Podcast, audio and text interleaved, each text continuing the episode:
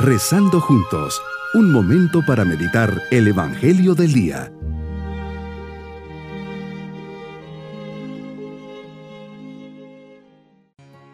Les saludo en este día, lunes de la quinta semana del tiempo ordinario.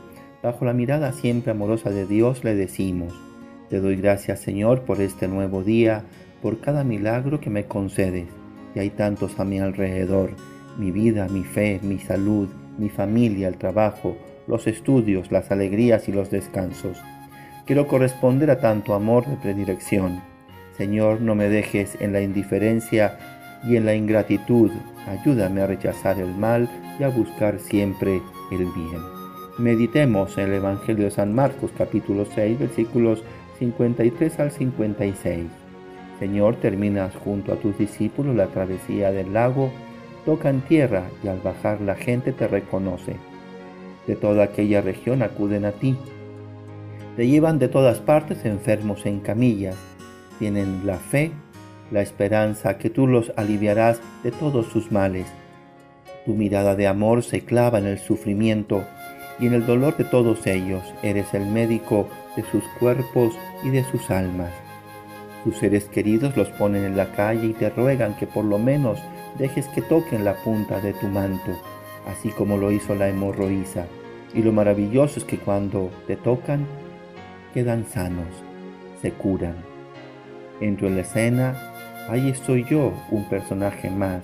Te veo Jesús rodeado por los enfermos. Los oigo, se quejan, lloran, se lamentan, pero sobre todo se dirigen a ti, y al verte se les abre la luz de la esperanza. Te veo, Señor, y no te cansas de hacer el bien, de mostrarte atento, cercano a las necesidades de aquellas personas. De corazón tan grande, lleno de ternura y compasión, sufres con ellos.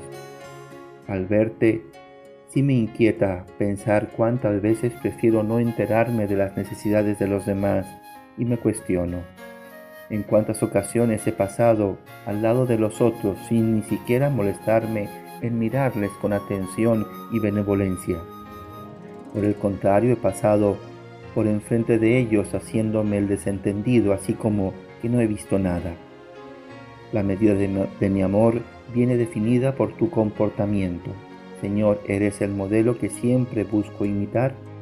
Vivo como tú para hacer el bien a los demás. Cuántas veces me excuso pensando que tengo buenas intenciones, pero ahí me quedo y nunca hago nada. Me llamas a crecer en el servicio, en la beneficencia, en la bondad.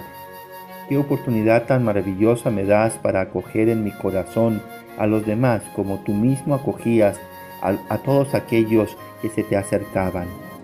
Jesús sabes que algunos que corren hacia ti te buscan por un interés, pero eso no te inquieta y no te lleva a rechazarlos, al contrario, sigue siendo compasivo y misericordioso, los amas y los atiendes curando sus enfermedades.